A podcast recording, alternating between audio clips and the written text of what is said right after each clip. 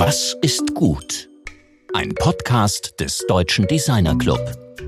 Vor welchen Aufgaben steht die Kulturpolitik und welche Zusammenhänge bestehen zwischen Politik, Design, Wirtschaft, Ethik und Vernunft? Willkommen im DDcast. Mein Name ist Rainer Gerisch.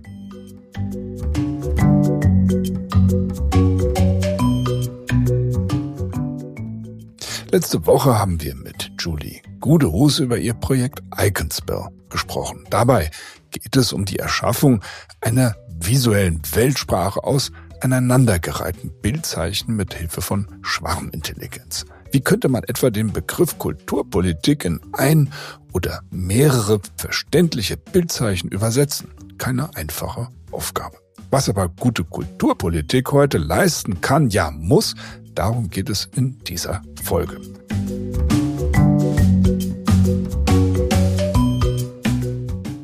Dr. Carsten Broster ist Senator für Kultur und Medien in der Hansestadt Hamburg. Die betreut, wie der Name schon sagt, neben der Kultur auch die Medien, Digital- und Designwirtschaft und verbindet die beiden sonst getrennten Ressorts. Der Vorteil mit diesem Gesamtblick können neue ko-kreative Formate und Projekte ermöglicht werden. Was können zum Beispiel Verlagswesen, E-Commerce und die Games-Industrie voneinander lernen oder was DesignerInnen von wirtschaftlichen Prozessen in Unternehmen. Unser DDC-Mitglied Bettina Knot hat sich mit dem Senator verabredet, um über die Praxis einer Behörde, über den Zusammenhang von Politik, Design und Wirtschaft und über zentrale ethische Fragestellungen zu sprechen.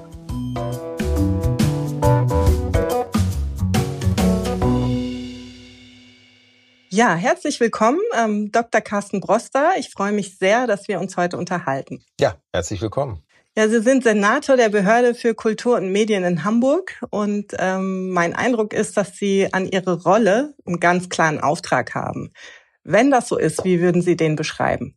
Naja, natürlich haben so politische Ämter immer auch eine, sozusagen einen Auftrag hinter sich. Das Besondere, glaube ich, der Behörde für Kultur und Medien in Hamburg ist, dass wir sagen eben nicht nur wie alle anderen Ministerien in den Ländern oder auch die Kulturverwaltung in den Kommunen zuständig sind, mehr oder minder ausschließlich und prioritär für die ähm, sagen geförderte staatlich äh, sagen geförderte Kultur, sondern auch alle Bereiche des kreativwirtschaftlichen Arbeitens mit bei uns in der Behörde betreuen. Das heißt, wir haben nicht nur die Frage, wo gibt der Staat Geld dazu, damit Kultur stattfinden kann, sondern über alle Kreativwirtschaftscluster hinweg die gesamte Digitalwirtschaft, die Medienwirtschaft und eben auch die Designwirtschaft mit bei uns dabei und insofern einen anderen Blick auf ich sag mal, kulturelle Sinnproduktion in einer Gesellschaft, als das woanders der Fall ist, weil für uns diese Bereiche selbstverständlich mit dazugehören. Und insofern ist der Auftrag der Behörde, wenn Sie so wollen, schon derjenige, das gesamthafter zu betrachten und tatsächlich sich alle Bereiche, in denen kreativ, in denen kulturwirtschaftlich gearbeitet wird, äh,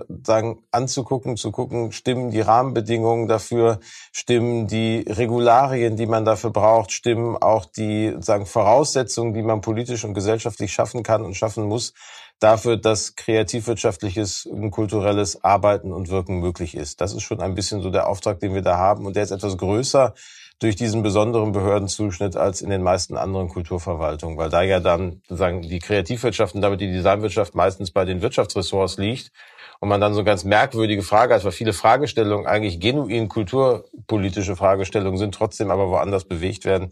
Das können wir hier aus einer Hand machen. Das finde ich schon sehr beglückend.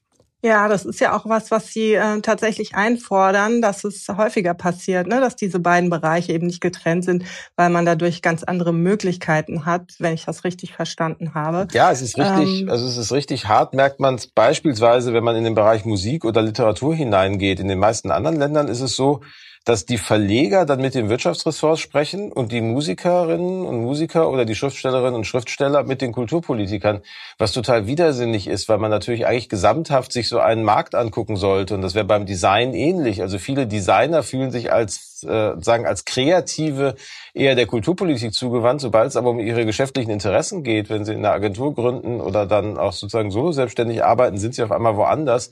Und das nicht mehr künstlich zertrennen zu müssen, sondern zusammenhalten zu müssen, äh, glaube ich, verbessert die Möglichkeiten auch der Betreuung und der, sagen, der Rahmensetzung durch Politik.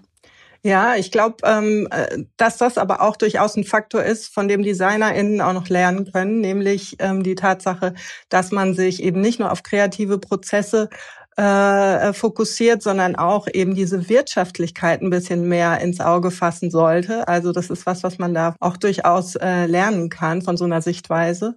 Aber als Designerinnen können wir, glaube ich, von der Politik generell lernen, wie man in einem Diskurs seine eigene Position ja ich würde sagen, konstituiert und auch vertritt und natürlich auch eine kritische Position zu den Inhalten findet, die zum Beispiel im Rahmen von einer Kommunikation transportiert werden sollen, was ja bei einer Dienstleistung jetzt durchaus eine Gratwanderung sein kann. Also vor allem, wenn man ja den eigenen Beruf eben als Dienstleistung begreift, ist ja im Design ein bisschen unterschiedlich, je nachdem, welche Art von Design äh, man vertritt. Denn der Designbegriff hat sich ja, ja, ich würde sagen, massiv gewandelt. Ähm, aber was können PolitikerInnen von DesignerInnen lernen und äh, worin sehen Sie einen Zusammenhang zwischen Design und Politik? Na, also wenn es gut läuft und Politik einen gewissen Anspruch an sich selber hat, was ja nicht immer zwingend so sein muss, aber aus meiner Sicht so sein sollte, dann sagen, ist, glaube ich, der Zusammenhang schon die Gestaltung. Also die Fähigkeit tatsächlich im Falle von Politik,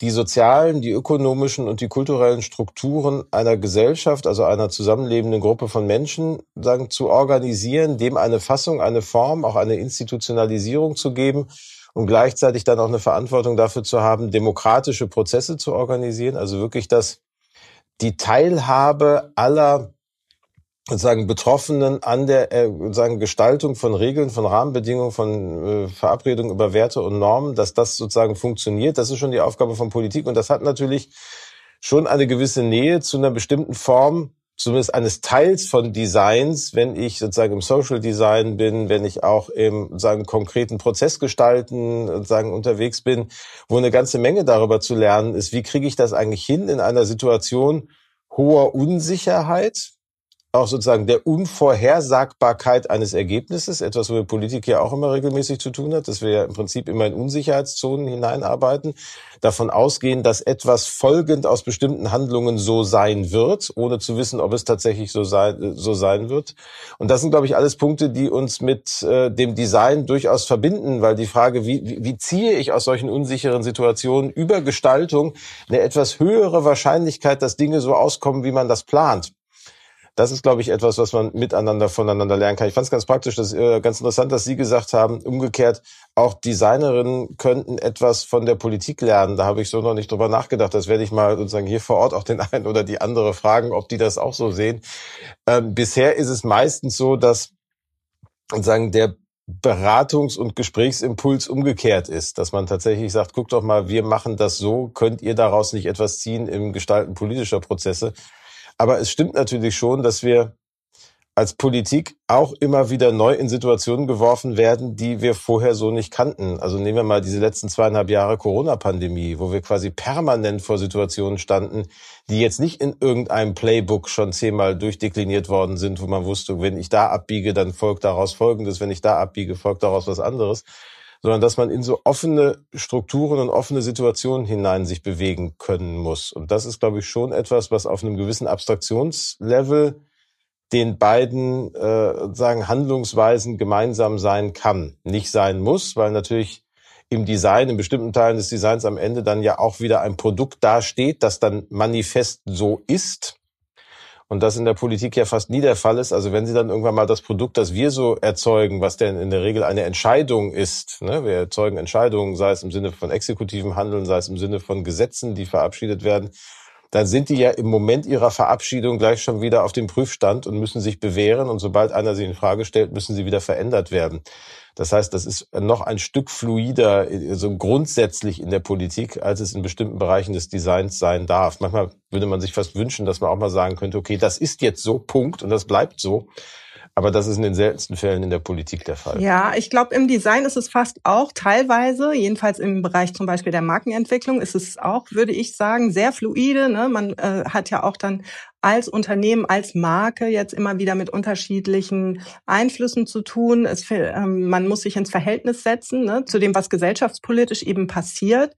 Ähm, was ich aber auch denke, was eben, worum es in der Politik ja sehr viel geht, was auch oft gefordert wird von intellektuellen äh, Schriftstellern zum Beispiel.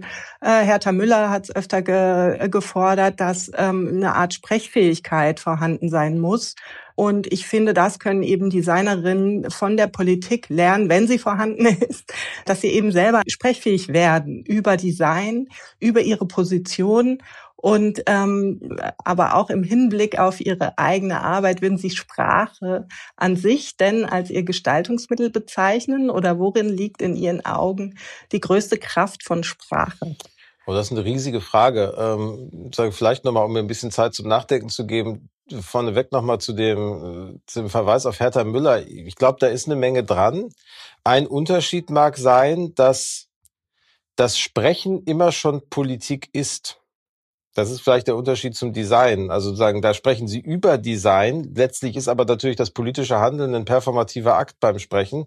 Also in dem Moment, in dem ich anfange, als Politiker zu reden, beginne ich im Idealfall ja zu begründen, was ich tue und bin damit schon dabei, Legitimation für mein eigenes Handeln zu erzeugen. Auch da wieder in bestimmten Bereichen von Design durchaus vergleichbar. In anderen geht es dann ja eher darum, sozusagen positioniere ich im Sinne einer Markenpositionierung entweder meiner Gattung oder meines konkreten Wirkens oder Arbeitens dann mit Sprache als einem Mittel etwas Drittes, aber häufig gibt es dieses Dritte gar nicht zwingend in der Politik, sondern die löst sich dann in Sprache schon auf.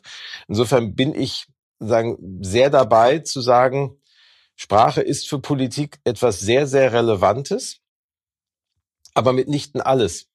Sondern Sprache ist eines der Werkzeuge, das wir in der Politik brauchen, wenn man so, äh, wenn man so will. Also wir können vielleicht eher noch, wenn man eine Differenzierung nimmt, die man mit Hannah Arendt treffen kann, die mal gesagt hat, das Politische sei das, was zwischen den sprechenden Menschen in einer offenen Gesellschaft entsteht. Und Politik ist dann das administrative, das verfasste Entscheidungshandeln, das am Ende auch Ergebnisse produziert, die dann auch messbar und zählbar sind. Insofern ist die Sprache eher der Raum des Politischen, des Miteinanderverhandelns, was man denn will. Und dann kommt in der Politik aber auch noch was sozusagen sehr sag mal, deutlich entsinnlichteres dazu, wenn es dann darum geht, am Ende auch durch bestimmte konkrete Prozesse hindurchzugehen und dann auch zählbar und messbar sozusagen das Produktgesetz, das Produktexekutive Entscheidung dann auch abliefern zu können. Ähm, aber die beiden Dinge sind unmittelbar in einer Demokratie miteinander verbunden, weil ich eine solche Entscheidung nicht hinbekomme, ohne nicht auch den sprachlich verfassten Diskurs über den Gehalt und über die Begründungsstrukturen einer solchen Entscheidung zu führen. Und insofern ist es wichtig, Sprache mit zu berücksichtigen. Es gibt manchmal so eine ganz merkwürdige Romantik äh, im Befassen mit Politik, die dann glaubt, dass nur das Rhetor, also dass die rhetorische Brillanz die Kernkompetenz des Politikers wäre. Wenn ich so auf deutsche Politik in den letzten Jahrzehnten gucke, glaube ich nicht, dass das stimmt, um das auch mal dazu zu sagen, weil wir äh, tatsächlich an vielen Stellen ja eher Menschen in höchste Staatsämter gewählt haben, die eher eine nüchterne Sprache haben. Und wir leisten uns dann den Bundespräsidenten, der dann so ein bisschen sozusagen dann auch Rhetorik noch dazu packen darf. Der darf dann aber nicht entscheiden, sondern der darf quasi nur die Geschichte des Landes erzählen. Ähm, und ansonsten wollen wir in vielen Exekutivämtern eher Menschen haben, die auch liefern. Und das ist so ein bisschen, also man kann das vielleicht erzählen und erklären mit einer Episode aus Momo ähm, sozusagen, wo die eine Hälfte auch gerne von Politikern zitiert wird, die zweite Hälfte aber nicht so. Und zwar die beiden besten Freunde von Momo. Da gibt's ja zum einen Beppo Straßenkehrer, der wird immer regelmäßig von allen Politikern zitiert mit der Frage, du hast eine große Aufgabe vor dir, wie machst du das eigentlich? Und er sagt, er guckt nicht hoch, sondern er setzt den Besen an, macht Strich für Strich für Strich für Strich und am Abend ist die Straße fertig, aber er hat nie hochgeguckt. Weil wenn er hochgucken würde, würde er ja verzweifeln. Das ist so dieses ganz administrative, das ganz praktische, inkrementelle Politik machen. Den zweiten Freund von Momo, den erzählt kaum ein Politiker. Das ist aber Gigi Fremdenführer. Und das ist dieser sozusagen Junge, der sich den Touristen, die in diesen Ort kommen, immer andient. Er führt sie dann durch die Ruinen und erzählt ihnen Geschichten irgendwelche Geschichten völlig frei erfunden. Die Leute sind total begeistert. Manchmal fragt einer nach, ja, stimmt das denn überhaupt? Und dann antwortet er, naja, weißt du denn, ob die alten Geschichten, die du in den Büchern liest, von denen du glaubst, dass die stimmen, dass die wirklich stimmen? Vielleicht stimmen ja auch meine. Und wenn meine dich besser unterhalten, sind die vielleicht viel besser. Also das wäre so eine aufs Rhetorische ohne Substanz reduzierte Politik. Logischerweise erzählt das kein Politiker über seinen eigenen Berufsstand. Und wir erkennen auch alle sofort, wo das Problem da wäre. Man wäre sehr schnell bei Trumpesken sagen, Vorstellungen davon, was Politik ist. Aber die Frage ist natürlich, wie bringe ich das beides zusammen? Also wie gehe ich in der Situation um, in der Beppo Straßenkehrer nicht funktioniert, weil ich angesichts der hohen Volatilität unserer Situation ja gar nicht mehr weiß, wo das Ende der Straße ist. Insofern die Gefahr besteht, dass ich abends hochgucke und die falsche Straße oder den falschen Weg gekehrt habe. Das geht nicht. Und auf der anderen Seite geht aber das bloße Erfinden irgendwelcher Stories auch nicht. Wie kriege ich das zusammen? Und was ist das Dritte? Das sozusagen einerseits ein animierendes, ein zum Mitmachen, zum Teilhaben und auch ein begründendes Sprechen mit sich bringt, das aber trotzdem natürlich unmittelbar bezogen sein muss auf die realen Probleme und die realen Lösungsoptionen, die wir da haben. Das ist so ein bisschen die Schwierigkeit, in der Politik sich da bewegt. Aber dass das ohne Sprache ginge, einfach nur nach dem Muster, wir entscheiden und dann diskutiert ihr als Gesellschaft darüber, wie ihr das findet, was wir entschieden haben, das wäre eine höchst undemokratische Vorstellung von Politik. Ich glaube, dass Designerinnen im Hinblick auf äh, die gesellschaftspolitische Verantwortung von Unternehmen eine relevante Rolle spielen können. Äh, ich denke da zum Beispiel ganz naheliegend an die Kreislaufwirtschaft, aber ähm, natürlich so aus meiner Expertise heraus auch an die markenstrategische Positionierung von einem Unternehmen unter gesellschaftlich politischen Aspekten. Ne? Und das könnte sowas sein wie wir stehen für Nachhaltigkeit oder wir stehen für Partizipation und das natürlich noch ausdifferenziert. Ähm, und das muss man ja nicht nur gemeinsam mit einem Unternehmen erarbeiten, sondern auch mit ihm umsetzen und dann eben für die NutzerInnen erfahrbar machen. Ähm, wie stehen Sie dazu, dass ein Unternehmen eine Gesellschaft, eventuell sogar eine geopolitische Verantwortung trägt? Und wo sehen Sie da Chancen und gibt es Gefahren? Wünschenswert ist das allemal. Ich glaube, man muss sich immer klar machen, in erster Linie ist ein Unternehmen entstanden, um etwas herzustellen und es profitabel zu vertreiben. Also ohne das grundsätzlich, soweit habe ich dann den Kapitalismus für mich auch akzeptiert mittlerweile, sagen, ist das, glaube ich, einfach so, dass man davon ausgehen muss, dass das eben eine bestimmte Form auch von gesellschaftlicher Ausdifferenzierung ist, zu sagen, die die Soziologen würden sagen, die Organisation der, der materiellen Reproduktion von Ressourcen die organisieren wir nach marktwirtschaftlichen Gesetzen. Also es muss irgendwie Angebot zu Nachfrage passen und am Ende muss irgendwie dann auch ein, äh, ein Mehrwert erzeugt werden, der dann auch am Ende als Profit irgendwo verbleibt, damit neue Investitionsmöglichkeiten da sind. Das sozusagen ist die Baseline. Aber das kann ich natürlich auf sehr unterschiedliche Arten machen und das Unternehmen das in einer Art und Weise tun, die reflektiert, welche Auswirkungen ihr eigenes Handeln auf soziale, auf kulturelle, auf natürliche, sagen, Ressourcen und Rahmenbedingungen ihres eigenen Handels haben, halte ich in unserer jetzigen Zeit für zwingend. Und deswegen haben wir ja auch keine reine Marktwirtschaft, sondern haben eine soziale oder einige sagen jetzt eine sozial-ökologische Marktwirtschaft, die diese Bedingungen ja mit hineinnimmt. Und Märkte sind, und da kommt der entscheidende Punkt für mich, noch bevor ich auf der einzelnen Unternehmensebene bin, aber da kommt der Politiker in mir durch, äh, Märkte sind ja nichts, was naturwüchsig da ist, sondern was wir miteinander verabreden. Und auch die Spielregeln von Märkten sind menschlich, gesellschaftlich, politisch, ökonomisch verabredet und vereinbart und insofern veränderbar. Und natürlich können wir, und das tun wir ja auch, Spielregeln von Märkten verändern. Und damit setzen wir dann Unternehmen auch unter Zugzwang, sich in einer bestimmten Art und Weise vernünftig und verantwortlich für ihr eigenes Handeln zu verhalten. Das ist dann aber nicht zwingend, und da kommen Sie dann als Designerin und Designer ins Spiel, etwas, was dem Unternehmen in seiner eigenen Funktionslogik schon eingeschrieben ist, sondern dafür braucht man Beratung, dafür braucht man gemeinsames Ansehen von Prozessen. Dafür muss ich mir dann neben das Thema Cradle to Cradle sagen, auch das Ansehen muss ich eigentlich zwingend davon ausgehen, dass ich etwas anderes als ein Nullsummenspiel im Ressourcenkreislauf habe? Also muss da, also gehen mir zwingend Dinge verloren oder habe ich es nur falsch organisiert, dass mir Dinge verloren gehen? Kann ich das anders organisieren? Spielt das eine Rolle? Wie spielt das eine Rolle? Wenn ich anfange, durch gesellschaftliche Vereinbarungen so etwas zu bepreisen, wird ein unmittelbarer ökonomischer Handlungsdruck entstehen und ich hole mir Menschen rein, die mir dabei helfen, meinen Prozess so neu zu gestalten, dass es anders funktioniert. Das sozusagen ist die harte gesellschaftliche Variante.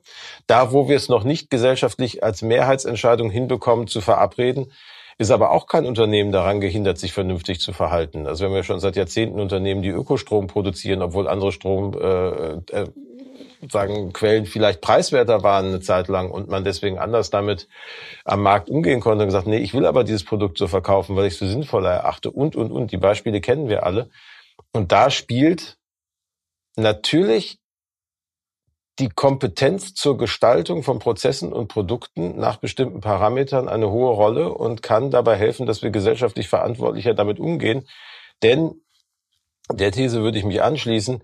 Unternehmen, die ausschließlich sagen, mein eins, also so Milton Friedman mäßig, die einzige soziale Verantwortung eines Unternehmens ist es, Profit zu machen ist natürlich Quark. So und das äh, kann man auch, glaube ich, äh, würde heutzutage auch keiner mehr behaupten, sondern eine soziale und eine ökologische Verantwortung eines Unternehmens ist es auch, sich sozial und ökologisch verantwortlich zu verhalten in der Gestaltung des eigenen Produktionsprozesses und des eigenen Produktes. Dabei zu helfen, quasi inkrementell und aus den Unternehmen heraus durch verbessertes Design, gleichzeitig aber auch durch harte und klare gesetzliche Vorgaben, sozusagen sind zwei Enden eines Prozesses, die zueinander finden. Und ich glaube, wir müssen einfach an beiden loslegen, weil wir gar nicht mehr die Zeit haben zu sagen, nee, wir warten jetzt mal, bis wir das politisch vereinbart haben. Alles, was geht, muss man jetzt machen, wenn ich gerade mal auf das große Thema Ökologie gucke, was sicherlich das Überwölbende, was die auch Designvorgaben und Designfragen momentan angeht, sicherlich ist. In Ihrem Buch mit dem Titel Die Kunst der Demokratie setzen Sie sich unter anderem mit der Gestaltung von Digitalisierung und künstlicher Intelligenz auseinander. Ähm, worin sehen Sie äh, in diesen Bereichen die zukünftigen Aufgaben von DesignerInnen? Na, ich fände es gut, wenn wir rauskämen aus dieser rein technisch getriebenen Gestaltung, die wir da momentan haben. Also ganz viel ist momentan ingenieursgetrieben. Also in, in, in einer modernen Variation, nicht das klassische Ingenieursgetrieben bis zur Perfektion und dann irgendwann implementieren wir es, sondern tatsächlich in den sagen sehr agilen, prozesshaften Entwicklungsschüben, die aber trotzdem stark von technischen Machbarkeiten geprägt sind und von der Faszination des technisch Machbaren.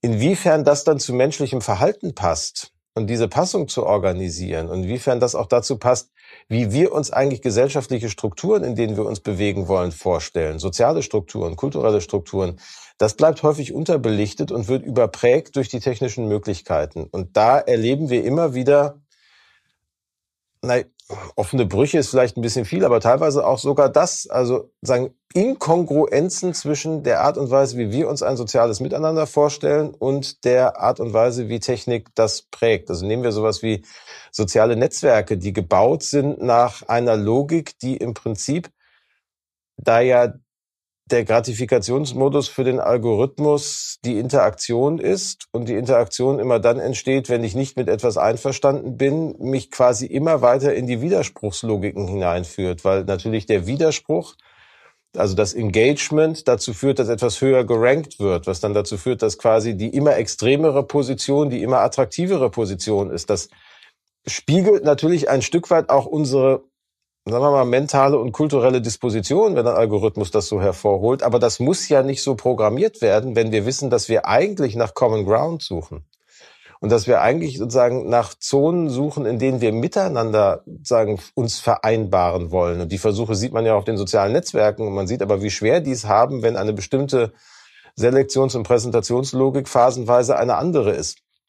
Und solche Sachen nicht nur den Technikern zu überlassen, sondern mit den, sondern Design und Technik an dieser Stelle so zusammenzubringen, wie wir es in anderen Stellen von Produktionsprozessen ja schon seit Jahrzehnten machen, hielt ich für sehr, sehr hilfreich und sehr, sehr wichtig, äh, bis hin zu dem Punkt, dass wir, glaube ich, am Ende auch ethische Fragestellungen, die wir bisher, nehmen wir mal die Medien, eher immer bei den Kreativen verortet haben. Also ich habe eigentlich nie mit dem Drucker über Ethik gesprochen, sondern mit dem Journalisten, der den Zeitungstext geschrieben hat. Mittlerweile muss ich aber, glaube ich, mit dem Algorithmenprogrammierer über Ethik reden und nicht mehr nur mit demjenigen, der einen Inhalt, der dann über den Algorithmus verbreitet wird, über seine Ethik zu sprechen. Das geht aber idealiter, wenn diese beiden Gruppen zusammenkommen und von vornherein gemeinsam entwickeln und nicht, dass nach diesem sozusagen fast ja schon traditionellen äh, Muster, der eine kommt zum anderen und entweder sagt der eine, ich habe da was, das funktioniert jetzt, mach das mal hübsch dann kommt der Techniker zum Designer oder der Designer kommt zum Techniker, ich habe da eine coole Idee, kannst du mal sehen, dass das funktioniert. Das endet ja in die eine wie in die andere Richtung immer in der Grütze, wenn wir es mal ehrlich nehmen. Insofern frühzeitig gemischte Teams zusammenzuholen, die das miteinander denken, ist total spannend. Und das geht ja sogar noch einen Schritt weiter. Wir haben hier in Hamburg ein tolles Projekt über die Kreativgesellschaft, die ja bei uns die Kreativwirtschaft betreut Das ist sozusagen äh, das auf Cross-Innovation basiert, ein EU-gefördertes Projekt, wo es tatsächlich darum geht, wie bringe ich so eine, so eine kreativwirtschaftliche Innovationslogik in klassische wirtschaftliche Prozesse hinein.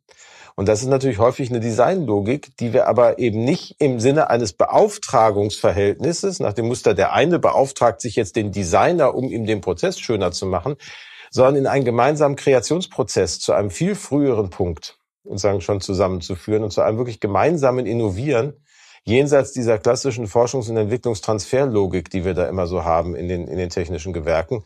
Und das spitzt sich natürlich zu, je weiter ich das technisiere und die KI ist ja quasi die ultimative Technisierung, wo ich dann sogar versuche, Teile des sozusagen gestalterischen, kreativen Prozesses äh, und sagen über Machine Learning dann auch noch sozusagen ins Digitale und damit ins Technische hinüberzuholen. Da von vornherein gemeinsam dran zu arbeiten, führt dazu, dass die Ergebnisse besser sind und dass wir auch die Grenzen der Möglichkeiten dort früher erkennen. Also wo wir auch Dinge verdrängen, die wir zwingend nicht verdrängen wollen und deswegen unter Umständen uns auch sozusagen restriktiver uns selbst und unseren eigenen Möglichkeiten gegenüber verhalten müssten. Ist das vielleicht auch so ein paradigmatisches Projekt der Behörde für Kultur und Medien in Hamburg im Bereich Design? Also dieses Cross Innovation äh, Hub ist auf jeden Fall, was die Kreativgesellschaft angeht, finde ich ein extrem spannendes Thema, weil wir ein Stück weit wegkommen, was wir vor ein paar Jahren an anderer Stelle im Bereich der Betreuung der Medienwirtschaft auch schon mal hatten, ein Stück weit wegkommen von dieser Frage, führe ich jetzt eigentlich einzelne Kreativwirtschaftsbereiche und Design ist dafür schon ein bisschen paradigmatisch quasi entlang dieser wirtschaftsstatistischen Kennziffern nach dem Muster, wo sortiert sich der Selbstständige, wo sortiert sich das Unternehmen eigentlich ein und als wer oder was wirst du denn dann geführt? Das ist ja so diese klassische Logik, auch wie man Kreativwirtschaft abgrenzt oder wie wir früher Medienbetriebe abgegrenzt haben. Ich glaube, das die, die, diese Grenzen lösen sich praktisch auf. Also vor ein paar Jahren haben wir mal irgendwann, als wir unser Mediencluster neu gebaut haben, gesagt, uns interessiert in diesem Mediencluster jetzt primär, weil das momentan die überwiegende Frage ist, wie funktioniert eigentlich, wie funktionieren contentgetriebene Geschäftsmodelle in, in sich digitalisierenden Märkten? Und zwar überwiegend immaterieller Content. So, und wer daran mitarbeitet, wer dazu Fragestellungen hat, der kann auch hier mitarbeiten. Da waren auf einmal die E-Commercer mit im Boot, weil die E-Commercer natürlich die gleichen Themen hatten. Die haben Stories erzählt und das war gar nicht mehr so groß unterschiedlich zu den Stories, die ein klassisches Verlagshaus erzählt hat. Wenn die Fragestellungen aber identisch sind, kann ich voneinander lernen. Wenn die Games-Branche im Online-Browser-Gaming eine Payment-Lösung entwickelt hat und die, die Journalisten und die Verlage noch nach einer Payment-Lösung für ihre äh, Güter suchen, dann kann ich da in einen technologischen Austausch gehen.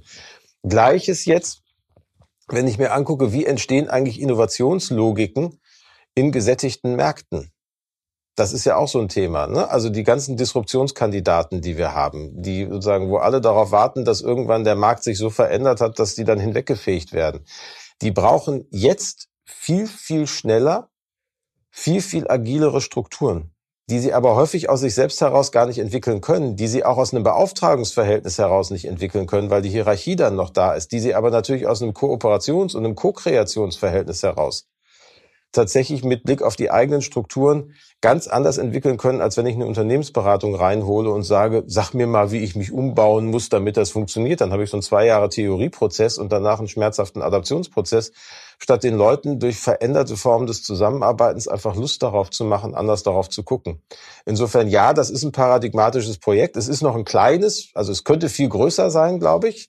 Ähm, aber man merkt, wie hoch und wie groß die Bereitschaft ist, zwischen Branchen bei dem man auf den ersten Blick auch gar nicht denkt, dass die da mitmachen. Also ein Logistikunternehmen aus dem Hafen ist jetzt nicht sozusagen die primär erste Idee, wenn Sie überlegen, wen bringe ich mal mit einer Designagentur zusammen. Da können aber unfassbar spannende Sachen draus geschehen. Und genau das weiterzuentwickeln und weiterzutreiben, ist schon ein Thema, weil das wirklich insgesamt unserer Meinung nach die Agilität auch wirtschaftlicher Prozesse in unserer Gesellschaft verändert und natürlich ganz praktisch auch Designer in neue Geschäftsmöglichkeiten aufschließt, weil es nochmal eine völlig andere Form ist, in Märkte hineinzukommen, in denen man bisher noch nicht drin war. Und ich insofern durchaus auch von der Seite ganz viel positives Feedback dazu bekomme, welche neuen großartigen Möglichkeiten sich da auf einmal ergeben. In dem Buch, was äh, ich eben schon erwähnt habe, sprechen Sie von Journalistinnen und Journalisten als Verantwortliche für unsere demokratische Öffentlichkeit und äh, das gesellschaftliche Gespräch. Da fällt der Begriff der Zusammenhangsexpertinnen ähm, wir führen ja im Deutschen Designerclub seit einer ganzen Weile einen Diskurs darüber, was Design für die Demokratie tun kann. Ähm, und das kann ganz konkret darin bestehen, zum Beispiel die Vielheit an Positionen sichtbar zu machen ähm, oder und äh, partizipative Prozesse zu gestalten. Und äh, das haben wir im Rahmen unseres Designwettbewerbs Was ist gut zum Beispiel gemacht. Äh, aber wie sehen Sie den Zusammenhang von Design und Demokratie? Ja, im Prinzip genau so. Ich glaube, die, die, die Chance besteht darin, Prozess, also sich Prozesse anzugucken, die natürlich eine gewisse Tradition haben, die in der Demokratie auch auf eine bestimmte Art und Weise normiert sind, also jetzt nicht einfach ganz einfach veränderbar sind, aber sich schon anzugucken, stimmen eigentlich die Schnittstellen und sozusagen stimmen dann auch die, die Wege, in denen man aus der Vielfalt unserer Gesellschaft heraus Neues und neue Übereinkünfte entwickeln kann. Wir sind ja gerade an so einer gesellschaftspolitischen Schnittstelle, wo ganz viele der Auseinandersetzungen, habe ich das Gefühl, was damit zu tun haben, dass das erste Mal allen bewusst wird, dass dieses Versprechen der Moderne, dass nichts nur, dass nichts nur deshalb gilt, weil es gestern auch schon galt, ähm, dass das eingelöst ist, sondern dass wir quasi immer wieder aufs Neue miteinander vereinbaren müssen, was denn eigentlich für uns gilt. Das sozusagen ist die erste Herausforderung. Und die zweite Herausforderung ist, dass wir in den letzten 30, 40 Jahren, Gott sei Dank, all die Exklusionsmechanismen oder die allermeisten, noch nicht alle, aber ganz viele Exklusionsmechanismen in unserer Gesellschaft beseitigt haben, sodass jetzt wirklich die Vielfalt der hier lebenden Menschen auch in ihrer ganzen Vielfalt an demokratischen Entscheidungsprozessen teilhaben kann. So, wenn das beides aber natürlich zusammenfließt, also erstens, alle dürfen teilhaben, die Grundgesamtheit wird heterogener, vielfältiger und auf der anderen Seite nichts mehr traditional gilt, sind natürlich demokratische Prozesse anstrengender. Und man merkt an der einen oder anderen Stelle, dass wir gesellschaftlich noch nicht wirklich die Reife entwickelt haben, das als die Chance und als die Möglichkeit des aufgeklärten Miteinanders zu begreifen, die es eigentlich ist. Weil das ist was total Schönes, dass wir aus der Vielfalt heraus jeden Tag aufs Neue vereinbaren können, wie es geht. Hat auch nämlich zur Folge, dass wir alles das, was wir in der Vergangenheit falsch gemacht haben, besser machen können, wenn wir denn nur wollen. Das ist sozusagen eine großartige Gestaltungsaufgabe.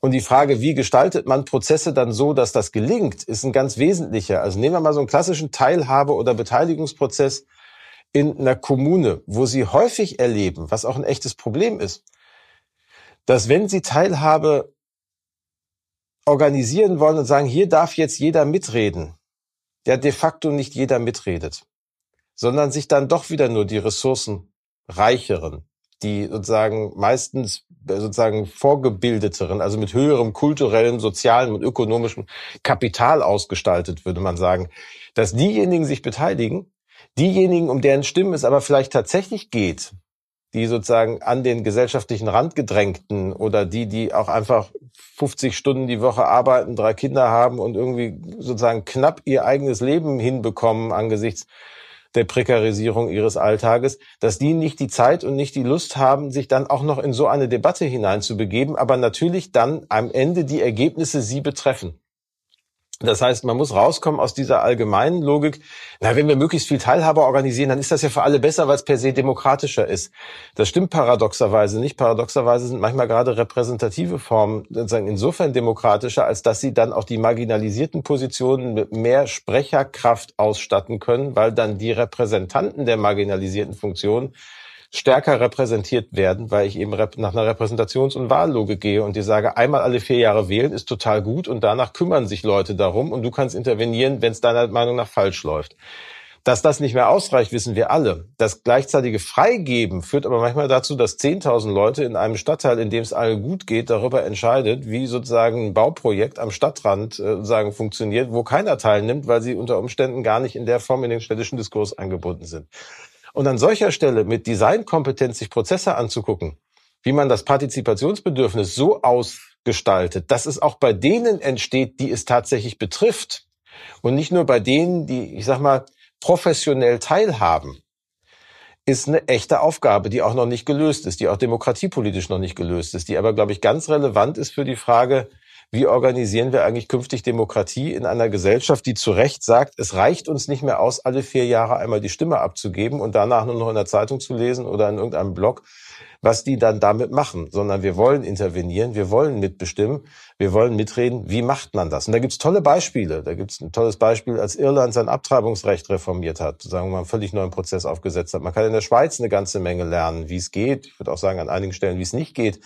Aber sozusagen da mehr auszuprobieren in den Formen von Demokratie, fände ich hochspannend. Und zu gucken, aber eben nicht nur Teilhabe abstrakt, irgendwo reinzuschreiben, sondern auch hier wieder Prozesse konkret so zu gestalten, dass sie konkret zu mehr Teilhabe aller und nicht nur zu mehr Teilhabeoptionen für potenziell alle führen. Ja, sehr spannend. Ähm, Sie haben den Begriff eben schon erwähnt, ne? Vernunft. Äh, der kommt bei Ihnen öfter vor und ähm, Sie sagen zum Beispiel, dass es eine kulturpolitische Aufgabe sei, die Grundlagen der vernünftigen Verständigungsfähigkeit zu berühren. Können Sie mal Ihren Vernunftsbegriff in dem Zusammenhang einordnen? Halleluja. Ja, ähm, also Sorry. Nee, es ist ja gut. Nein, nein, nein. Alles, alles gut, alles gut kann ich machen. Wird jetzt nur ein bisschen, ein bisschen philosophisch. Ähm, also tatsächlich kommt mein Vernunftbegriff sagen aus einer intensiven Befassung und Lektüre sagen von Jürgen Habermas, weil ich mich tatsächlich Stichwort, wir hatten das ganz am Anfang, was ist Sprache und wie funktioniert Sprache? Ähm, ich glaube, dass es nicht ausreicht, diese die moderne lange Zeit prägende Vorstellung so einer technisch rationalen Vernunft zugrunde zu legen, nach dem Muster, das funktioniert, deswegen ist es vernünftig. Das ist ja immer noch so eine landläufige Vorstellung, sondern dass Vernunft eigentlich heißt, dass die Dinge begründbar sind. Und dass wir sozusagen, dass es vernünftig ist, gute Gründe für eine eigene Position vorzubringen und dann aber sozusagen sich das Vernünftige darin entdecken lässt, dass die vorgebrachten Gründe auch von allen anderen, die damit betroffen sind, akzeptiert, davon betroffen sind, akzeptiert werden können. Das heißt, am Ende entsteht diese Form von kommunikativer Vernunft, wie Habermas sie nennt, in den Verständigungsprozessen aufgeklärter BürgerInnen. Und hat was damit zu tun, reden wir miteinander. Und wenn wir miteinander reden, passieren ja zwei Dinge. Zum einen behaupten wir, dass das, was wir, dass das, was wir sagen, wahr, richtig und wahrhaftig ist. Und können das im Zweifel auch begründen. Und wenn die anderen sagen, ja, sehe ich auch so, haben wir so ein bisschen was wie Common Ground geschaffen. Das Ganze funktioniert aber, und das ist der zweite Aspekt, nicht nur auf dieser Ebene, ich tausche Informationen aus, die wahr, richtig und wahrhaftig sein sollen, sondern ich baue damit ja noch eine soziale Beziehung auf. Das heißt, ich unterstelle mir wechselseitig auch an Verständigung interessiert zu sein. Und ich unterstelle auch meinem Gegenüber, dass die in der Lage sind und bereit sind, mir Recht zu geben. Wenn ich das nicht täte, bräuchte ich ja nicht sprechen. Das heißt, neben dem Austausch, der eben nicht nur technisch ist, sondern auch eine sozial vergesellschaftende Perspektive hat, sagen, entsteht damit ein soziales Band und aus diesem Band heraus kann Vernunft entstehen, weil ich gemeinsam mich darauf verständige, was für uns alle gemeinsam gelten soll. Das ist aber was anderes als das Technische, das funktioniert, deswegen ist es vernünftig, sondern das lässt sich begründen. Und aus der Begründbarkeit heraus erwächst nochmal Vernunft. Habermas hat mal so schön gesagt in einer Überschrift, die Vernunft liegt in der Vielheit ihrer Stimmen. Also es gibt eben nicht den einen oder die einen und ich muss auch nicht in mir gründeln und dann finde ich irgendwann das Vernünftige, sondern es entsteht eigentlich nur, wenn wir miteinander reden. Es entsteht buchstäblich zwischen uns und nicht in uns. Und das finde ich eine unglaublich starke soziale Metapher, die am Ende auch ganz viel von der, deswegen haben wir so viel über Co-Kreation und mit Zusammenarbeit gesprochen, da entsteht Vernunft. Die ist nicht, weil wenn ich lang genug nachdenke in einem dunklen Raum in meinem Sessel, dann wird es nicht vernünftiger. Das können wir auch häufig genug momentan uns so angucken, was dann passiert, was Leute dann so publizieren oder posten. Sondern das Vernünftige entsteht, wenn wir da draußen sind und miteinander reden. Und diesen Impuls stärker in Gesellschaft zu tragen, ist, glaube ich, auch was. Und sich daran wieder zu erinnern, dass das das eigentlich ist. Dass das aber voraussetzt, dass ich ein Gespräch beginne, ohne die Gewissheit zu haben, dass ich Recht habe. Wäre schon mal ganz gut. Und an dieser letzten Prädisposition scheitern wir momentan allzu oft, weil wir eigentlich nur noch da rausgehen und versuchen lauter zu sein als die anderen und auch den anderen gar nicht mehr zuhören.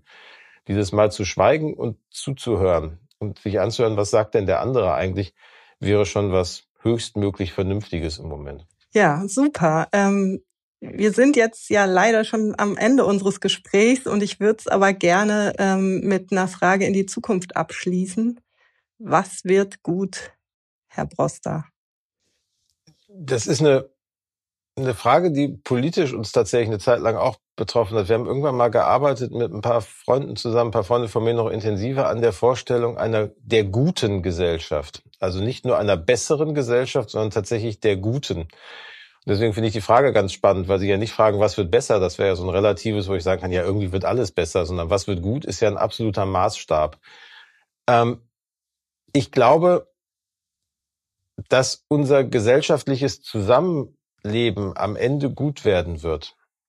Und dass wir aus diesem gesellschaftlichen Zusammenleben heraus, das gut werden wird, auch die Kraft entwickeln, alle anderen Fragen zu lösen. Viele der Dinge, die uns momentan so aufregen und bei denen wir momentan auch das eine oder andere Mal das Gefühl haben, wir scheitern ganz unfassbar. Hat ja was damit zu tun, dass sich Kommunikationsverhältnisse unserer Gesellschaft verändern. Da haben wir jetzt auch viel drüber gesprochen in den letzten Minuten.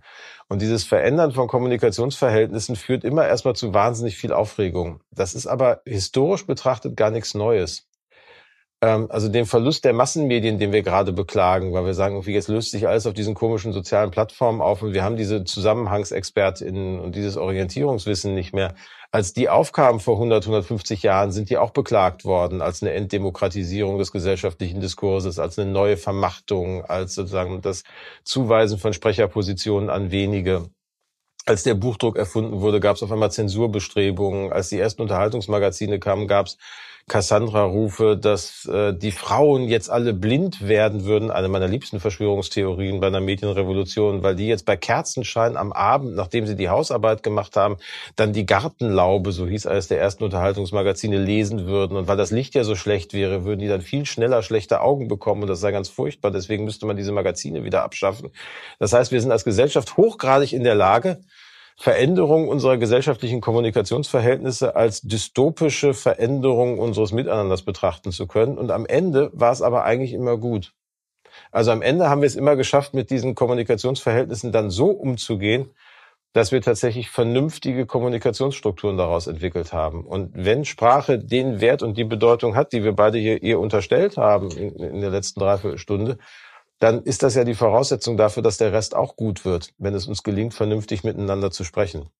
Und insofern kann ich gar nicht anders, als davon auszugehen, dass der Aspekt gut wird, weil der das zentrale Scharnier dafür ist, dass dann alles andere auch gut wird. Und als notorisch zuversichtlicher Mensch will ich zumindest davon ausgehen, dass wir es, dass wir es und nur wir es selber in der Hand haben, es gut werden zu lassen. Vielen Dank. Ja, es war eine große Freude, mit Ihnen zu sprechen. Danke für das tolle Gespräch, Carsten Droster. Das war Bettina Knoth im Gespräch mit Dr. Carsten Broster, dem Senator für Kultur und Medien in der Freien und Hansestadt Hamburg.